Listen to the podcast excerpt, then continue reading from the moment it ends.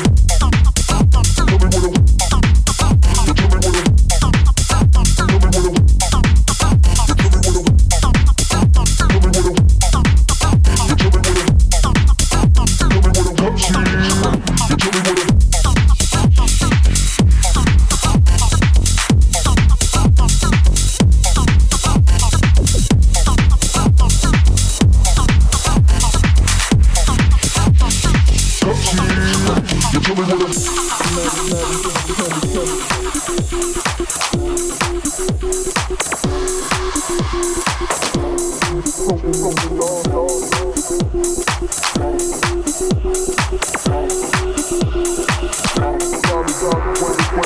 you.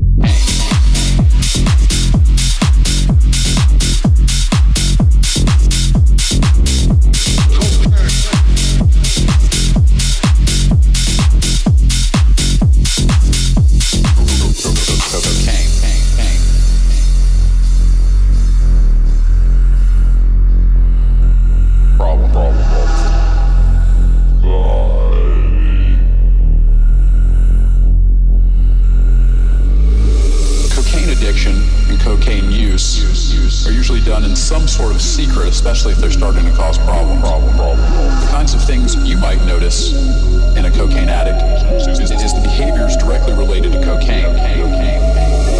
Those types of behaviors include increased talking, increased irritation or irritableness, agitation, and anxiety. Changes in sleeping patterns might be evident as well.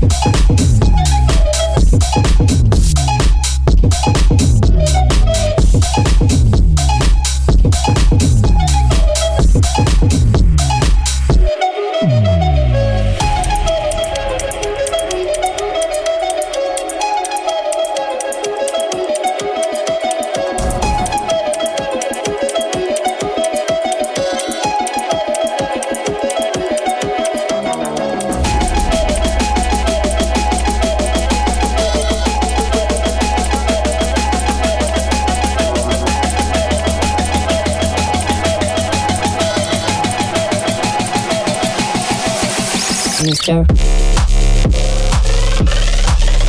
Funk.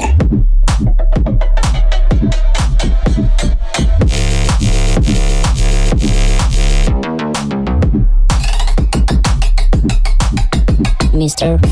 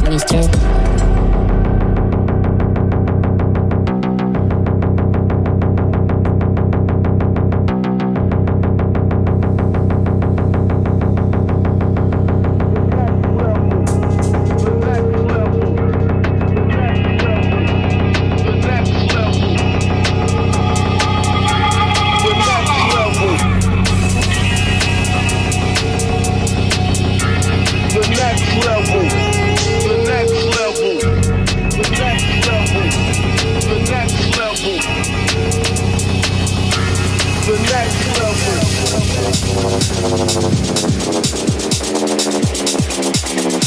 level.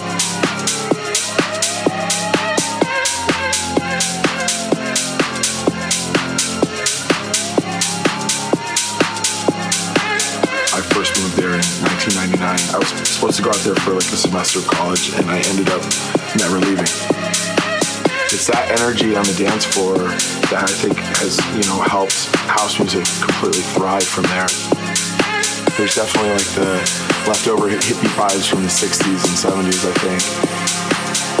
Uh, it's just a great place to go out. There's something going on every night of the week, and people there are fun. And it's just, yeah, I love it. San Francisco, where's your disco?